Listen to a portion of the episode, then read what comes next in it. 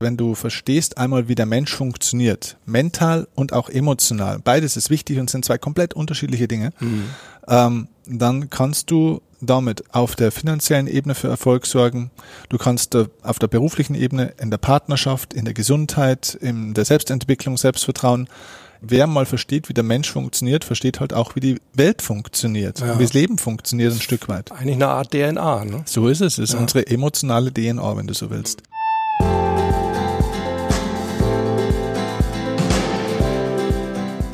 Willkommen bei Mental gewinnt. Du bist hier genau richtig, wenn du leichter und erfolgreicher durchs Leben gehen möchtest und wenn du genau dann, wenn es wirklich drauf ankommt, das Beste aus dir herausholen möchtest. Ich bin Harald Dobmeier und ich freue mich riesig, dass du heute wieder mit an Bord bist. Ich habe mich für euch mit einem ja menschlich sehr sympathischen und fachlich sowieso hochkompetenten Mentalcoach-Kollegen getroffen. Es ist Steffen Kirchner.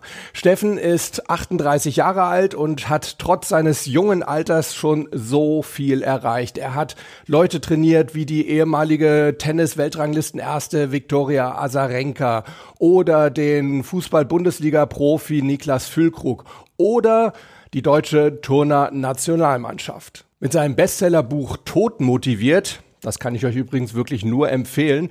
Da hat sich Steffen allerdings nicht nur Freunde gemacht, denn er räumt da drin mit einigen dieser Motivationslügen auf von diesen ganzen Chaka-Coaches, wie zum Beispiel, du kannst alles erreichen, wenn du nur willst und anderer Blödsinn. Ja, in letzter Zeit, da hat sich Steffen allerdings mehr aufs Keynote-Speaking konzentriert und mittlerweile haben mehr als 150.000 Leute ihn auf allen möglichen Bühnen, unter anderem auch bei Gedankentanken gesehen und ihm fasziniert zugehört. So Leute, und jetzt geht's rüber nach München, denn ich habe mich mit Steffen im Anschluss an einen Workshop für Trainer, Redner und Coaches getroffen. Also habt viel Spaß beim Zuschauen und Zuhören. Steffen, erstmal habe ich eine positive Nachricht für dich. Ich habe nämlich gerade gehört, dass Niklas Füllkrug heute sein erstes Tor für Werder geschossen hat. Hast du das schon mitbekommen? Das habe ich schon mitbekommen. okay. Ja, Von ihm persönlich? Nein, ich bin über alle äh, meine Klienten natürlich immer gut informiert. Ja, klasse. Ja.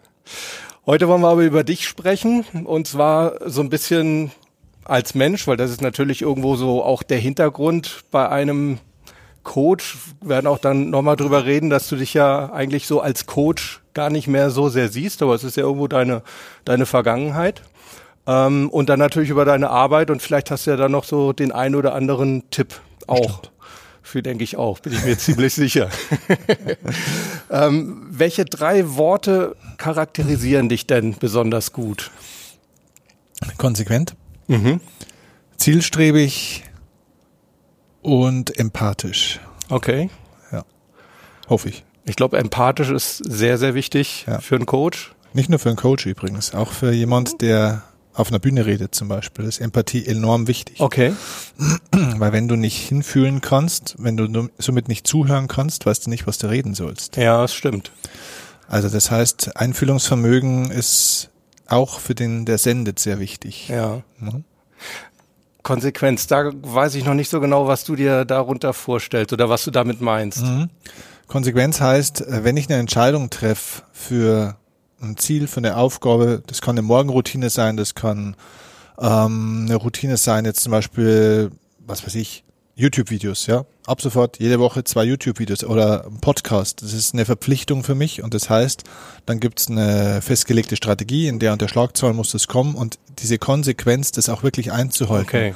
Dieses Commitment zu einer bestimmten Gewohnheit, zu einem bestimmten Doing, zu einem bestimmten Preis, der zu bezahlen ist und zwar regelmäßig, da bin ich sehr, sehr gut tatsächlich. Ja. Okay. Ich weiche dann nicht ab vom, okay. vom Weg. Hinterfragst du solche Entscheidungen dann ab und zu? Ja, ähm, punktuell, ähm, aber nicht die ganze Zeit. Mhm. Das heißt, ich committe mich dann zum Beispiel, jetzt sage ich mal, für ein halbes Jahr. Und in einem halben Jahr gibt es einen festgelegten Termin und da wird dann jeder Stein aber auch umgedreht. Da wird okay. alles hinterfragt, nicht nur ich alleine, sondern auch mit dem Team. Da hinterfragen wir komplett alles. Und dann legen wir neue gegebenenfalls neue Punkte fest und dann committen wir uns aber wieder für einen gewissen Zeitraum. Aber innerhalb des Zeitraums sollte man aus meiner Sicht nicht die ganze Zeit sich hinterfragen, weil sonst veränderst du jeden dritten Tag, ne? weil die Dinge kommen und gehen ja wie das Wetter. Manchmal hast du Erfolg, manchmal nicht. Und dann würdest du die ganze Zeit die Richtung und die Strategie wechseln. Mhm. Ist mit Sicherheit auch was, was du so ein bisschen aus deiner Profisportlerkarriere übernommen hast, oder? Ja, absolut. Ich meine, wenn du jetzt äh, in einem Tennisspiel zum Beispiel, wo ich jetzt herkomme, wenn du da dich committest zu einer bestimmten Strategie, wie du spielen willst, also angenommen, du entscheidest dich, Mensch, ich will versuchen, die Punkte kurz zu halten, ich möchte vor ans Netz. Hm. Wenn du dann jetzt vorläufst und du verlierst die ersten drei Punkte, weil dir der Gegner die Bälle um die Ohren haut, wenn du dann anfängst, dich zu hinterfragen, kann ich das eigentlich, ist das überhaupt richtig, und du dann deinen Matchplan wieder komplett veränderst, dann stellt sich die Frage, was passiert denn eigentlich, wenn du die nächsten drei Punkte mit der neuen Strategie auch verlierst? Richtig, ja. Das heißt, also Konsequenz hat einfach mit einem gewissen Selbstvertrauen zu tun, dass Dinge sich dann auch entwickeln können, wenn du immer weiter dein Bestes gibst, mhm. in gewisser Weise. Ähm, das heißt, nicht blind irgendwie immer weiter, immer weiter, immer weiter, bis man dann mal gegen die Wand fährt, aber einfach auch mal bestimmten Entwicklungen Zeit zu geben. Und das ist was, was zum Beispiel auch Selbstständigen oft fehlt. Die sind zu ungeduldig von dem, was das Ergebnis sein soll. Oder heute bei unserem Seminar hat man das Thema PR, Pressearbeit. Bis da mal ein Feedback kommt, bis sich das mhm. mal refinanziert oder in irgendeiner Form auszahlt, bis da was, das dauert einfach, ja. ne? Und von dem her ist Konsequenz das sehr wichtig. Ich glaube, dass sich die Leute zu kurze Zeiträume nehmen ähm, und zu schnell, ich nenne immer das das Quick-Winner-Syndrom. Die, die suchen zu schnell die Belohnung für das, wenn sie vorinvestiert haben. Ja. Wobei das bei dir ja relativ schnell ging alles, ne? Ja, die Frage ist, was ist schnell? Ähm, also sag ich mal jetzt, ich hatte, ich weiß jetzt nicht mehr in welcher Podcast-Folge, irgendwo hast du mal so ein bisschen erzählt, wie du Coach und dann letztendlich dann Speaker geworden bist. Das war irgendwo eine ganz klare Entscheidung. Ich will Coach werden und dann ging es auch relativ schnell bergauf es ging schnell in die richtige Richtung. Bergauf ist die Frage, wie du das misst. Also im Sinne der Bekanntheit ja. Im Sinne der Frequenz, wie ich Aufträge angenommen und abgearbeitet habe, ja. Im Sinne des Umsatzes, nein. Oh, okay. Das heißt, das erste Jahr waren, glaube ich, minus 17.000 Euro. Im zweiten Jahr waren es minus 8 oder minus 6.000 Euro. Also das heißt, ich habe im ersten, in den ersten zwei Jahren 25.000 minus gemacht. Das ist für einen damals Mitte, Ende 20-Jährigen viel Geld. Das stimmt, aber für einen neu Selbstständigen sehr wenig eigentlich. Das stimmt, genau. Äh, der muss aber dann auch einen Businessplan haben und hat das dann abgedeckt durch Existenzgründungsgeschichten oder so. Ich hatte das nicht. Oh, okay. Ich habe einfach gedacht, das wird schon ja. dann irgendwann auch mal besser werden. Ja, ja. Wurde es dann Gott sei Dank auch. Aber ich glaube, ich bin äh, tatsächlich durchaus schneller vorwärts gekommen, da hast du schon recht, als äh, viele andere auch. Und das hatte damit zu tun, dass ich eben viele Fehler vermeiden konnte, die man sonst vielleicht so macht. Ich habe immer noch genügend selber gemacht, aber ich habe viele Fehler vermieden. Mhm. Lass uns doch mal so einen Schritt zurückgehen. Wir hatten es kurz erwähnt vorhin, du warst Tennisprofi, du hast also erste Bundesliga gespielt, hast aber mal von dir gesagt, du warst als Tennisprofi eigentlich mental zu schwach und hättest häufiger gegen dich selbst als gegen andere verloren. Wo würdest du denn mit deinem heutigen Mentalwissen, wofür hätte das denn gelangt, wenn du es damals schon gehabt hättest? Was schätzt du? Für die Weltrangliste? Hm. Ich glaube, ich wäre keinen Schritt weitergekommen, weil das Mentale war ja nicht nur eine mentale Schwäche, sondern die mentale Schwäche kam daher, weil ich den Beruf des Tennisprofis nicht genug geliebt habe. Okay. Das heißt, die Schwäche in der Disziplin, die Schwäche in der Durchsetzungskraft, die Schwäche im Selbstvertrauen hatte auch damit zu tun, es ist nicht meine Liebe gewesen. Und ähm, ich liebe zwar den Sport, diese Liebe hätte ausgereicht, aber nicht das Leben als Tennisprofi. Okay. Das heißt, für alles, was du willst, ist ein Preis zu bezahlen. Und diese Art von Preis war für mich der falsche Preis. Mhm. Und daher fehlte diese Energie und die Bereitschaft dann auch durch bestimmte Persönlichkeitsentwicklungsphasen durchzugehen die habe ich dann trotzdem durchgemacht, aber in einem anderen Feld, in dem Feld, was ich heute mache. Aber da habe ich genauso meine Ängste, meine Auftrittsängste, meine Versagensängste, meine Ablehnungsängste und so weiter, was man halt so hat, gehabt. Und dort konnte ich sie aber angehen und auch, da konnte ich durchgehen und mein heutiger Job, der Job des Redners und des Trainers, ist ja genauso kompetitiv wie auch die Tenniswelt. Mhm. Mindestens genauso kompetitiv. Da versuchen es auch extrem viele und ganz wenige verdienen dann sehr, sehr gutes Geld. Mhm. Aber es ist eben im Unterschied zu, zum Tennisspieler der Beruf, den du liebst. Genau, das ist der Beruf, den ich absolut lieb. Äh, da kann ich alle meine Motive mehr oder weniger befriedigen. Da, da habe ich das Gefühl, da kann ich auch Sinn stiften. Das ist, da kann ich mein Geschenk, das ich in mir trage, auch perfekt rüberbringen. Und ähm, da bin ich im richtigen Element. Ja. Und dementsprechend war ich dort auch bereit, dann einen Preis zu bezahlen, nämlich auf die eigenen Schwächen zu schauen, auf äh, ja die eigenen die eigenen Persönlichkeitsentwicklungsschritte auch wirklich anzugehen, anstatt davor zurückzuweichen. Ja, das habe ich im Tennis nicht gemacht. Ja, weil einfach die Opferbereitschaft größer war oder die Schmerzbereitschaft. Genau, genau, weil ähm, weil es mir klar war, es, es ist mein Leben, das zu tun hier jetzt, was ich jetzt mache. Und das war es im Tennis nicht. Da wusste ich, es gibt noch was danach. Oder was heißt danach? Es gibt noch was, was mir vielleicht wichtiger sein könnte. Mhm.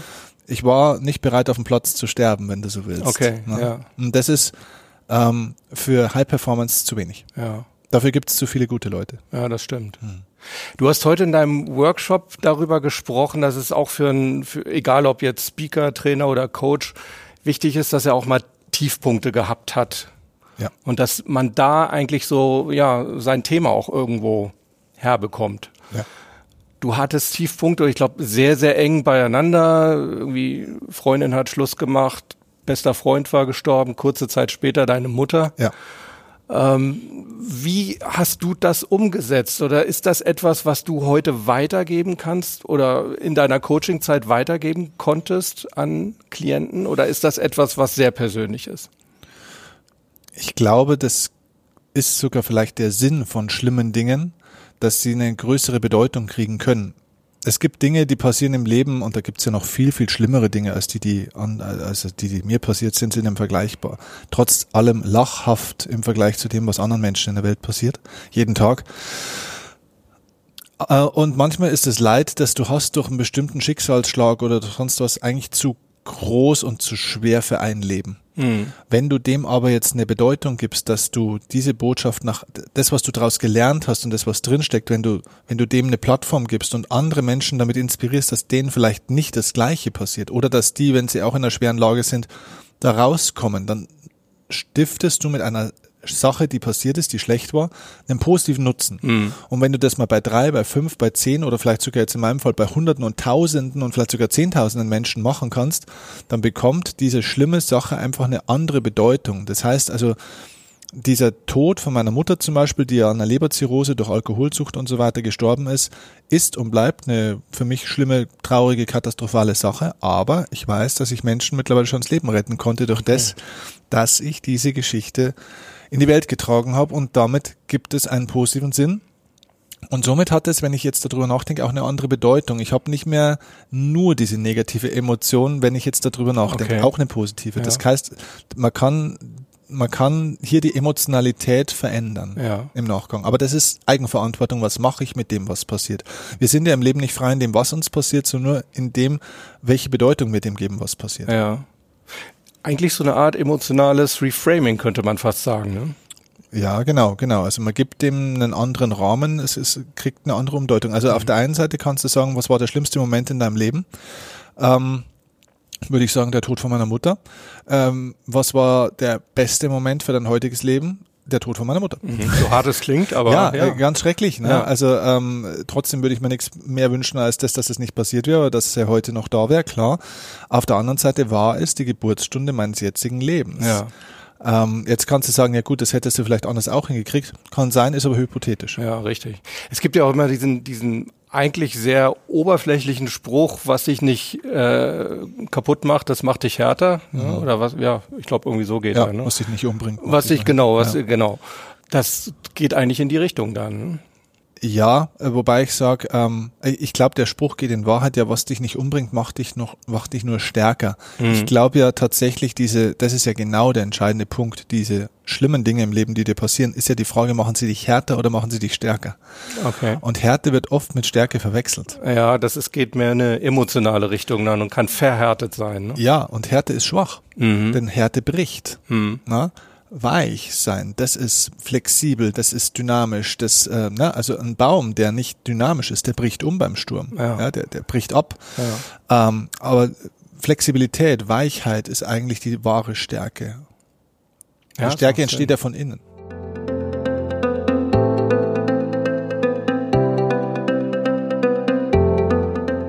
Lass uns mal über deine Arbeit sprechen. Du hast auch so eine Art Grundmodell, kann ich das so nennen? Diese fünf Elemente der, der Persönlichkeit. Genau, es ist eigentlich ganz einfach. Das Modell äh, nenne ich den Lebensstern. Mhm. Das ist ein Stern, der besteht tatsächlich aus fünf Elementen.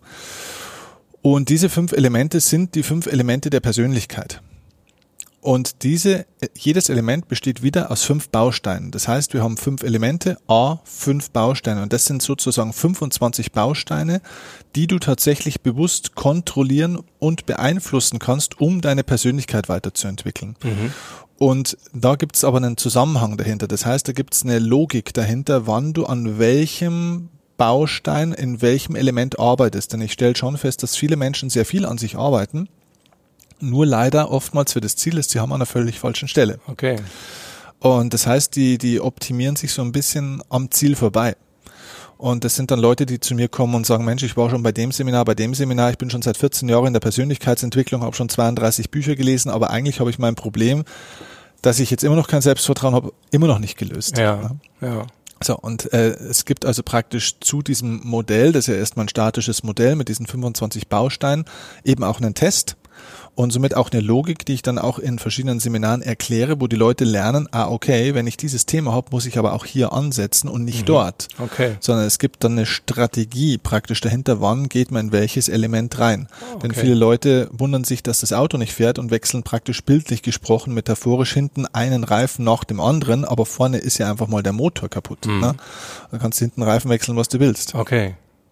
Ja, spannend. Also da war, ist ja auch das, das mentale Element ist ja nur eines dieser fünf mhm. Überelemente. Genau, also es gibt fünf Elemente. Das mhm. erste hast du schon auch genannt, das mentale Element. Genau, da geht es also um die ähm, Kontrolle deiner mentalen, gedanklichen Prozesse. Also hat mit Glaubenssätzen zu tun, mit Überzeugung, auch mit dem Umfeld und so weiter und so fort, mit Willensstärke. Dann gibt's das äh, Spirit-Element. Das hat mit Orientierung zu tun. Das ist jetzt nicht unbedingt esoterisch oder religiös, also sogar überhaupt gar nicht, sondern es geht um Orientierung. Das heißt, da geht es um deine Identität. Mhm. Wer bin ich? Es geht um ähm, ja, um deine Werte auf alle Fälle auch. Da geht es um verschiedene Dinge, um deinen Lebenssinn, um deine Vision, um deine Mission und so weiter. Dann gibt es das Emotionselement, das ist das Element deiner emotionalen Grundbedürfnisse. Ähm, da entsteht eigentlich die Energie sozusagen. Also das Spirit-Element sorgt so, sozusagen für die Orientierung, wie so ein Leuchtturm praktisch, ja. wo will ich hin. Das mentale Element ist sozusagen eigentlich das Werkzeug, dass du dieses Schiff auch leiten kannst. Mhm. Das Emotion, Emotionselement ist sozusagen wie der Tank. Da muss der Treibstoff, die Energie, die Power und so weiter rein. Die Emotionen sind der Antrieb für alles im Leben. Mhm. Dann gibt es das Potenzialelement. Da steckt natürlich alles drin an Stärken, an Schwächen. Auch Schwächen sind Teil von Potenzialen, an Talenten, Herausforderungen und so weiter. Ähm, und dann das Aktionselement. Da geht es natürlich um die Umsetzung, um Gewohnheiten, Routinen ähm, und so weiter und so fort. Okay. Das sind die fünf Elemente. Ja das Motiv, also die Motivation, ist die dann eher bei den Emotionen drin oder wo hast du die eingeordnet bei dir? Genau, die Motivation entsteht praktisch aus der, aus dem Erkennen und dem entsprechenden Befriedigen der dir wichtigsten emotionalen Grundbedürfnisse. Da gibt es mhm. sechs Stück und da geht es darum, auch in den Seminaren machen wir es sehr intensiv, was sind denn da meine ein bis zwei wichtigsten und wie stelle ich die sicher, dass ja. ich da an der Stelle auch Energie bekomme oder sie mir nicht verloren geht und mache ich das auf eine konstruktive Art und Weise oder destruktiv. Nehmen wir ein Beispiel, es gibt Menschen, die haben ein starkes Bedürfnis nach Bedeutsamkeit. Die wollen wichtig sein, die wollen angesehen, respektiert werden, wollen und so weiter. Ne?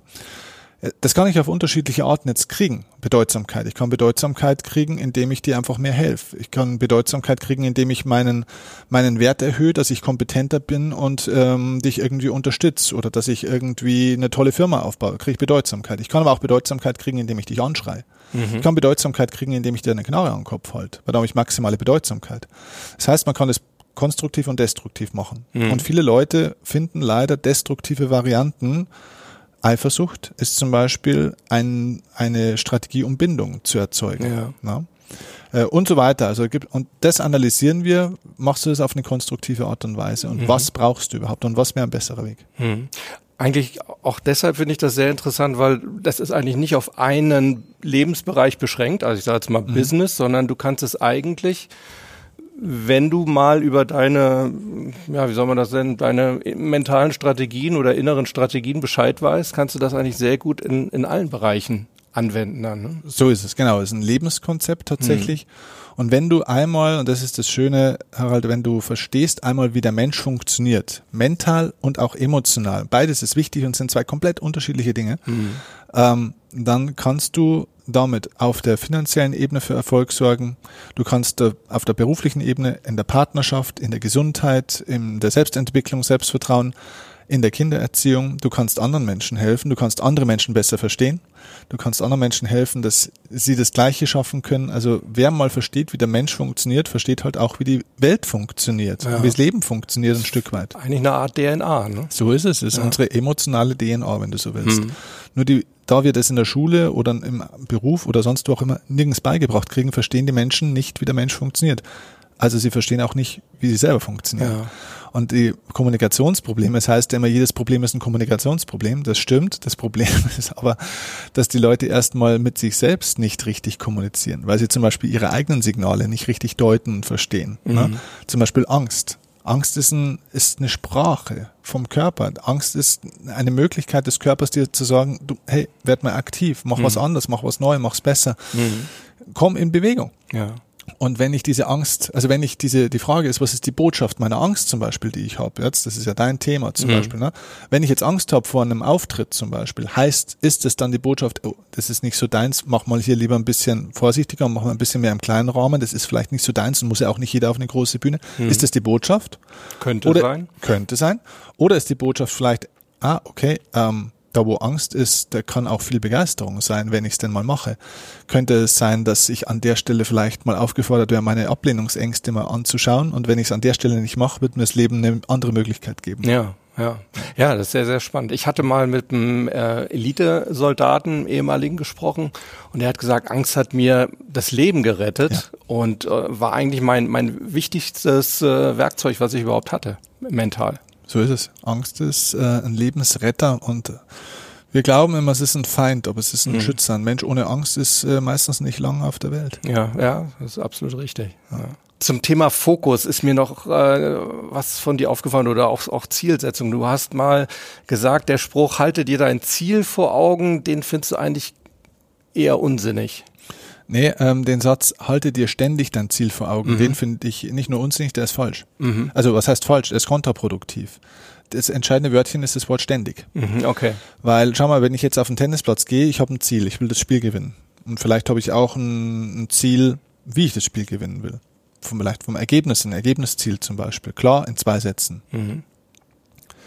So, jetzt verliere ich den ersten Satz. Warum auch immer, vielleicht war der Gegner auch einfach mal gut, kann mal sein. Vielleicht bin ich nicht gut ins Spiel gekommen. So, jetzt habe ich in meinem Kopf eigentlich mein Ziel schon verloren. Wenn ich die ganze Zeit spiele und die ganze Zeit ans, ans Ziel, also an die Ergebnistafel denke, ja. dann bin ich nicht bei mir, dann bin ich nicht beim Spiel. Ja. Das heißt, entweder ich bin beim Ziel oder ich bin bei mir. Okay. Ziele definieren, ja, im Vorfeld gerne, definieren, dann loslassen. Mhm. Das Loslassen wird vergessen. Mhm.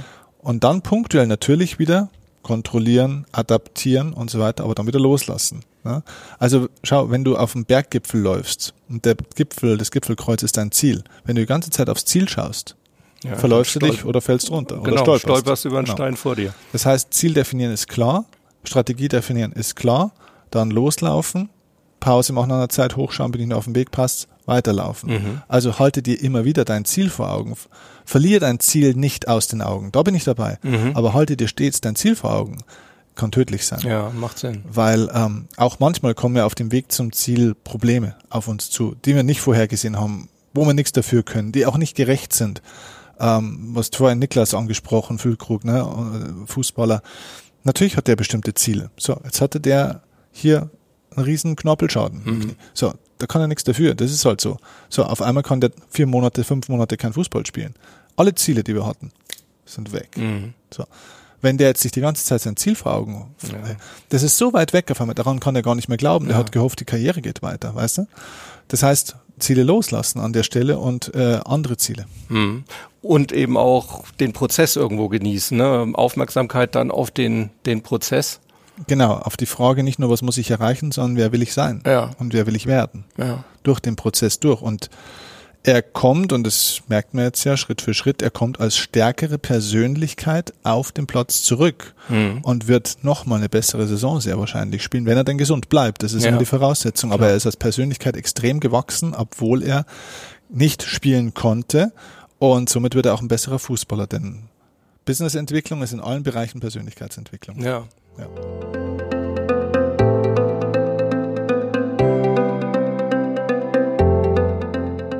Ich habe noch so ein, ein Dauerthema und da würde mich jetzt deine Meinung noch zu interessieren.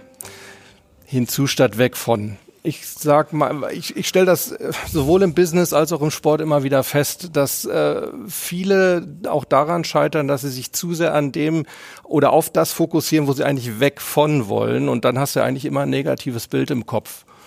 Ähm, ich habe aber von dir auch mal gehört, dass du gesagt hast, ich habe sehr, sehr klar gewusst, was ich nicht will. Aber ja. du hast ja offensichtlich irgendwann den Turn gebracht, äh, hinbekommen zu finden, was du willst. Genau. Also ähm, die Erfahrung zeigt, beides ist wichtig zu seiner Zeit.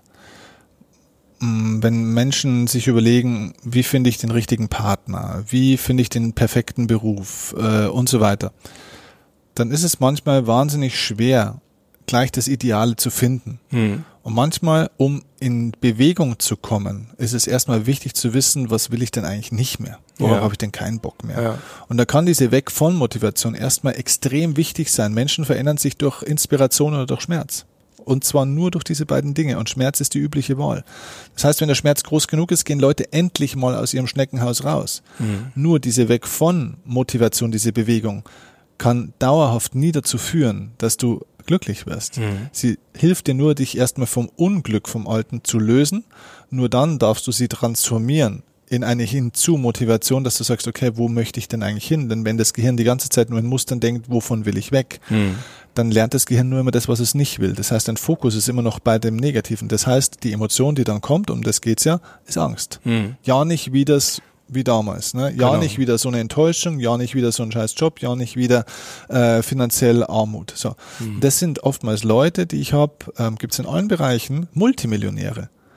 Wenn ein Multimillionär, der faktisch mehr als genug Geld hat, als er jemals ausgeben kann, wenn er einigermaßen normal bleibt, wenn der immer aber noch weg von getrieben ist, emotional, dann lebt der unter massiver Existenzangst. Und das sind Leute, die sich totarbeiten, mhm. weil sie diese wahnsinnige Angst immer noch haben, hoffentlich passiert da nichts mehr. Und zwar nicht aus Erfüllung arbeiten, sondern ja, genau, aus Angst. Ja. Aus Angst, mhm. genau. Also die Frage, die ich immer stelle, ist, was ist dein Kernmotiv? Was ist deine Grundmotivation? Aus welcher Grundemotion heraus versuchst du eigentlich das zu erreichen, was du erreichen willst? Das mhm. heißt, dein Ziel das du dir gesetzt hast in deinem Leben, oder es kann auch deine Vision sein, hat ja eine, eine emotionale Schwingung sozusagen. Was ist diese Grundemotion? Und du wirst es wirklich, du bist erstaunt sein, wenn du da mal reinschaust bei den Menschen, wie viele auch sehr erfolgreiche Menschen ähm, aus Angst getrieben erfolgreich sind und deswegen nicht glücklich werden und auf der mhm. ständigen Suche sind nach dem Glück und egal wie erfolgreich sie werden, werden sie so nicht glücklich. Es ist nicht das Ziel schlecht, es ist nicht der Erfolg oder das viele Geld schlecht, sondern die Grundmotivation, warum ich es versuche zu bekommen. Ja. Wir müssen auf jeden Fall noch über Tod motiviert sprechen, okay. weil das ist ja irgendwo, dadurch bist du ja unter anderem sehr, sehr bekannt geworden. Ja. War sehr, sehr provokant. Ich glaube, du hast auch durchaus von Kollegen den einen oder anderen Rüffel bekommen die waren nicht so begeistert. Du hast, also es geht, um ums kurz zu sagen, es geht darum, äh, du äh, hast gesagt, viele dieser dieser ganzen Motivationssprüche, die man so hört, sind eigentlich Motivationslügen. Du kannst alles erreichen und so weiter. So bin ich übrigens auch mal auf dich gekommen, weil ich habe auf dem, auf dem Flug, du hast, glaube ich, mal eine Podcast-Sonderedition für die Lufthansa gemacht. Genau. Und ich hatte den mal im, im, Flugzeug von Los Angeles zurück nach Frankfurt gehört, wollte eigentlich dabei einschlafen und war elf Bin Stunden wach. und da waren extrem viele dieser Motivationslügen dabei. Ja, ja. Ja. Ist das auch ein Ansatz für dich? Weil ich, du bist trotzdem, du sagst zwar, du bist kein Motivationstrainer, aber du du motivierst Leute. Der Punkt ist, ja, natürlich motiviere ich Leute, du auch. Mhm. Motivation kann man aber nicht trainieren. Mhm. Motivation ist keine Fähigkeit. Motivation ist ein Potenzial. Und das, was wir tun durch unseren Beruf, ist diese, dieses Potenzial zu aktivieren.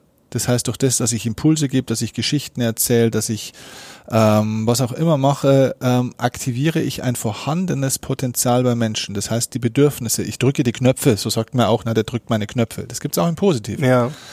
So, das ist das, was wir machen. Aber diese Motivation, dieses Potenzial, das kann ich nicht besser machen. Ein Trainer ist aber etwas, der etwas verbessert, der etwas entwickelt.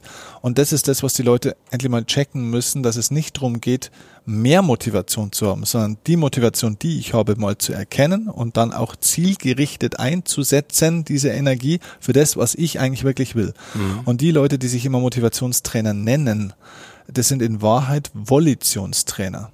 Mhm. Volition schreibt man mit V, das ist ja, die, auf gut Deutsch, die Willenskraft. Ja. Genau. So, also das heißt, die Volition, der Wille, das ist eine Fähigkeit. Okay. Das heißt, es ist eine, ich nenne das immer einen mentalen Muskel. Mhm.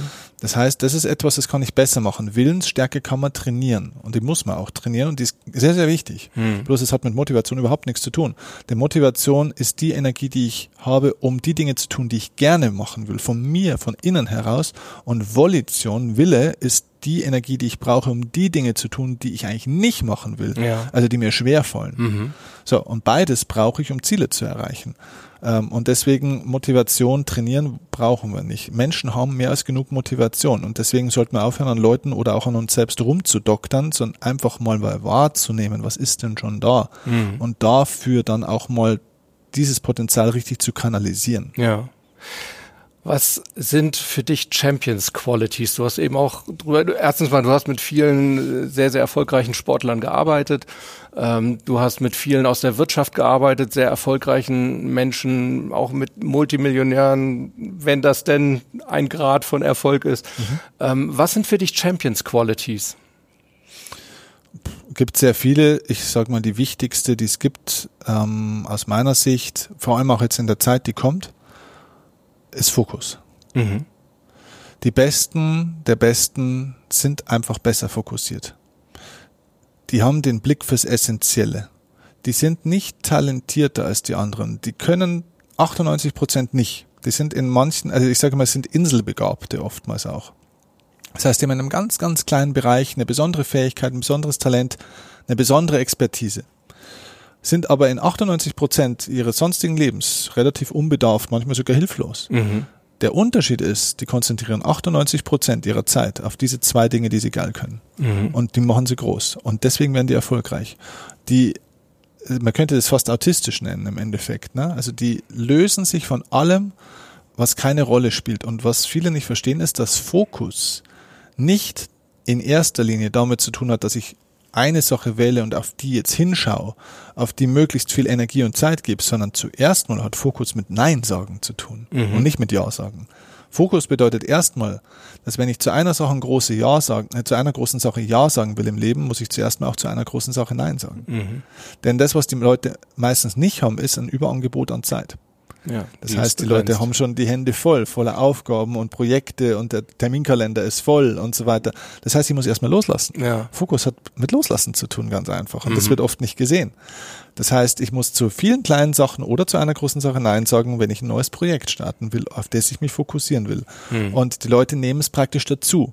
Die jonglieren den vierten oder den fünften Ball plötzlich. Und somit bleibt einfach nur noch wenig Zeit für diesen einen Ball. Und jetzt kriege ich, ja, ich kriege fast nichts mehr in den Griff. Und das ist diese Multitasking-Krankheit. Multitasking ist das Gegenteil von Fokussierung. Mhm. Und trotzdem predigt quasi jeder momentan. Ne? Multitasking, Multitasking. Ja, weil rein neurobiologisch können wir es sowieso nicht. Genau, können wir nicht. Und äh, genau, also neurobiologisch geht's gar nicht. Man kann nicht zwei Gedanken gleichzeitig denken, man kann nicht zwei Gefühle gleichzeitig fühlen. Wir müssen springen. Mhm. Das geht. Mhm. Das machen wir ja auch sehr erfolgreich ähm, mit dem Effekt, dass es mehr Energie kostet, dass wir mehr Fehler machen und dass wir weniger Erfolg produzieren am Ende des Tages. Ja, es passt natürlich auch zur Gesellschaft und es gibt natürlich gewisse, ich sage das jetzt mal ganz neutral, gewisse Interessen und Interessengruppen, die auch Menschen im Multitasking halten wollen. Mhm. Denn man stelle sich eine Welt vor, in der die meisten Menschen erfolgreich und glücklich werden. Wie wenig würden wir konsumieren müssen, wenn du feststellst, ich brauche gar nicht so viel Scheiß, um ja. glücklich zu sein. Ja. Ich muss gar nicht so viel lesen, so viel anhören, so viel Ausbildung machen, damit ich in meinem Business vorwärts komme. Es ist sehr wenig. Mhm. Wenn man sich mit Humortechnik übrigens, vielleicht kleiner Seitengag, äh, ähm, wenn man sich mit Humortechnik beschäftigt, ähm, es gibt über 40 bis 50 verschiedene Humortechniken. Ähm, wenn man sich die besten Comedians anschaut oder auch Kabarettisten, arbeiten die mit zwei bis höchstens drei Humortechniken das komplette Programm durch. Mhm. Das reicht. Ja, interessant. Und wie auch bei meinen Vorträgen, wo ich heute auch euch erzählt habe, ähm, einmal 60 bis 90 richtig gute Minuten reichen für sehr lange Zeit, für sehr viel Erfolg. Mhm. Also wir brauchen deutlich weniger, als wir so glauben, für das, was wir eigentlich wollen. Und das haben die Besten verstanden. Fokus, Fokus, Fokus, Okay. Fokus, ja. Ja. Äh, Buchempfehlung übrigens, das Buch an der Stelle Essentialismus. Okay. Ist eines der besten Bücher, das ich in den letzten fünf, sechs Jahren gelesen Ach ja. habe. Ja. Ja, super. Sehr gutes Buch. Wirklich zu diesem Thema, ja. Ja. Wo wir gerade ähm, bei Empfehlungen sind, ähm, abschließend, ich habe, du wahrscheinlich auch ganz häufig Menschen, die zu mir kommen und sagen, ich würde gern mental mehr machen, aber ich weiß nicht, womit ich anfangen soll. Gibt's so, weiß ich nicht, zwei oder drei Tipps, wo du sagst, das wäre ein erster Schritt, um das mentale Spiel besser zu verstehen, um mental stärker zu werden? Sehr pauschal. Es ist ne? sehr pauschal, weil ich mir natürlich jetzt anschauen müsste, was bringt der Mensch mit, in welcher Situation ist er, für welches Ziel, für welche Aufgabe, was kann er schon, was macht er schon gut, was macht er noch nicht gut. Die Frage ist einfach, wo will er hin? Und was hindert ihn denn momentan dran, um dorthin zu kommen, wo er hin will? Und dann kann ich äh, auch auf Basis tatsächlich meines Sterns und meines Modells dann auch sagen, okay, dann müssen wir an der und der Stelle ansetzen. Vielleicht liegt es ja auch gar nicht am Mentalen. Hm, klar. Vielleicht, vielleicht ist ja auch mal, äh, das kann eine Erkenntnis sein, mental ist alles okay. Es liegt ganz woanders. Mhm. Es ist ein emotionales Problem. Vielleicht ist es ein seelisches Problem. Ne? Also ich habe heute das Beispiel auch gebracht, ähm, die Bobfahrerin damals, die ich hatte, die ähm, sagt, die, die kam auch, sie sagte, ich brauche einen Mentaltrainer, irgendwie, ähm, ich komme irgendwie nicht mehr so in den Wettkampf rein. Ich, ich starte nicht mehr so schnell, ich gehe nicht mehr mit vollem Risiko in die Kurven, ich fahre nicht mehr die perfekten Linien, ich verliere Zeit. Hm. Ich habe ein mentales Problem. Und was wir erkannt haben, war, es war gar kein mentales Problem, sondern alles ist entstanden ein Jahr davor in Cesana, Italien, wo sie einen sehr schweren Sturz hatte. Das war eine körperliche Verletzung, die es dann auch gab. Und was geheilt war, war der Körper, was nicht geheilt war, war die Seele. Weil sie hatte eine Traumatisierung von einer speziellen Kurve. Und die ist geblieben. Und äh, das heißt, mit Mentaltraining komme ich an der Stelle nicht mehr weiter. Da kannst du dich tot visualisieren und dir Dinge vorstellen und machen und tun. Da musst du auf einer anderen Ebene ansetzen. So, also man muss, glaube ich, einfach auch mal ein bisschen sauberer in die Analyse gehen und schauen, okay, was ist denn jetzt wirklich zu tun? Und sehr häufig kann man mental sehr, sehr viel machen, aber das muss man einfach sauberer analysieren.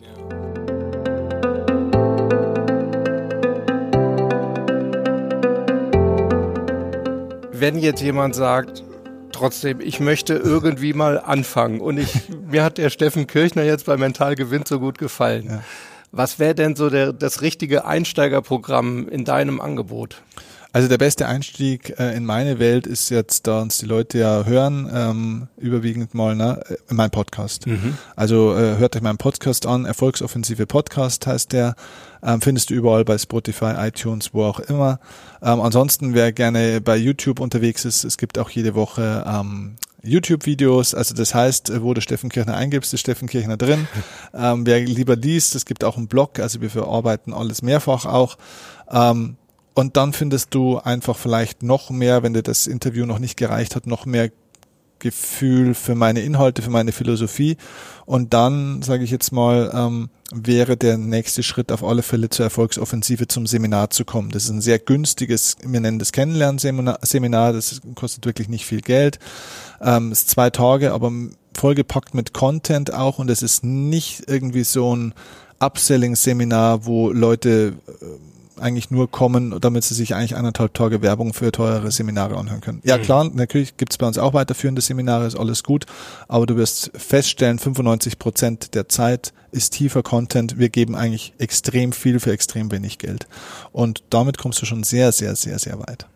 Ich habe noch eine, eine ganz, ganz äh, personalisierte Abschlussfrage. Wir stehen jetzt, wir sind beides Tennisfans, haben auch beide äh, viel im Tennis gearbeitet, beziehungsweise ich mache es nach wie vor. US Open stehen bevor. Unsere Bundes-Angie, und ich meine jetzt nicht Frau Merkel, ähm, der, bei der läuft es im Moment nicht so. Ja. Wo würdest denn du sagen, wo sollte sie mal draufschauen? Was wäre so dein Ansatz? Ich weiß, Ferndiagnosen und so weiter, aber vielleicht hast du ja eine spontane Idee.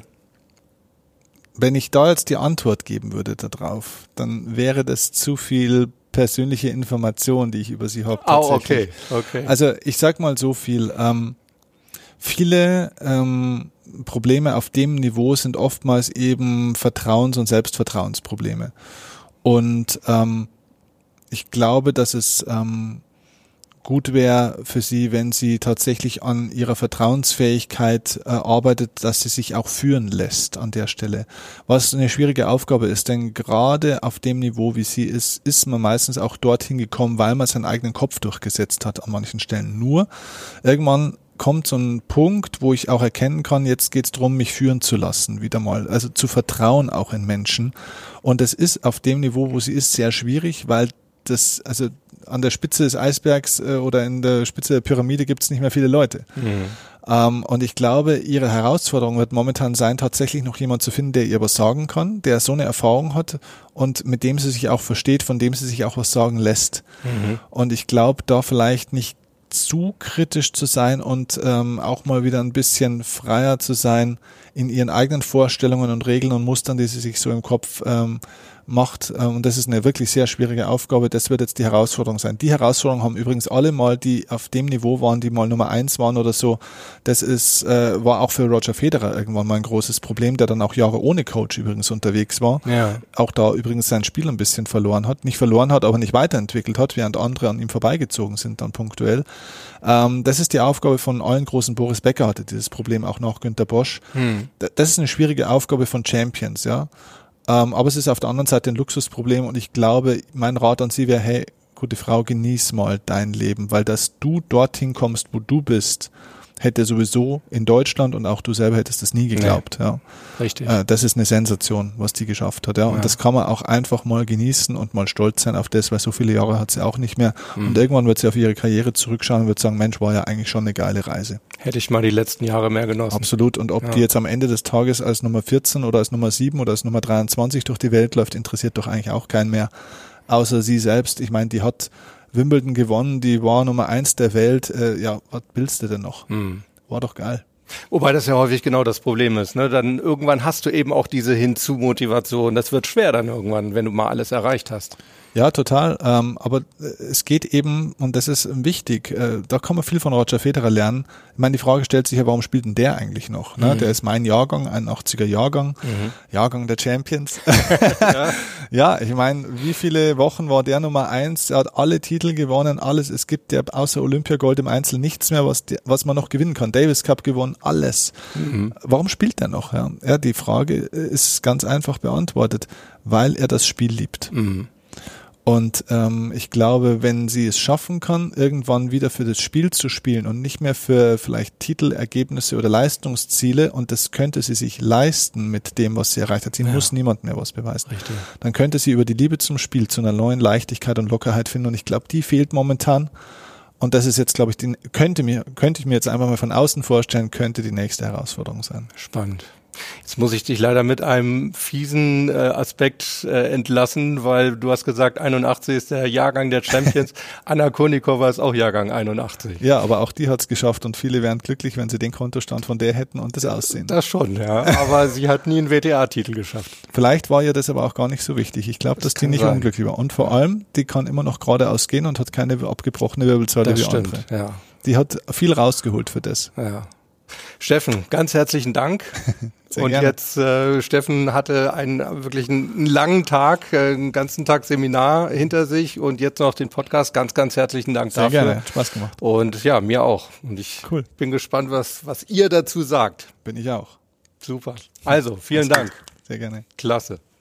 Ja, Leute, soweit mein Gespräch mit Steffen Kirchner. Ich hoffe, es hat euch gefallen. Sollte das der Fall sein, dann fände ich super, wenn die YouTuber unter euch diesem Video einen Daumen hoch geben oder wenn die Podcaster mir eine 5-Sterne-Rezension auf iTunes hinterlassen. Ja, und wenn ihr sonst irgendwelche Fragen habt oder Kommentare abgeben wollt, macht das und zwar am besten auf die Mailbox unter 06173 608 4806. Wiederhole ich nochmal 06173 608 4806. Ansonsten könnt ihr natürlich auch einen Kommentar hinterlassen bei YouTube ganz einfach unter dem Video und für die Podcaster findet ihr die Kommentarmöglichkeit unter den Shownotes zu dieser Folge. Und es gibt natürlich auch immer die Möglichkeit, eine E-Mail zu schreiben an info@mentalgewinnt.de.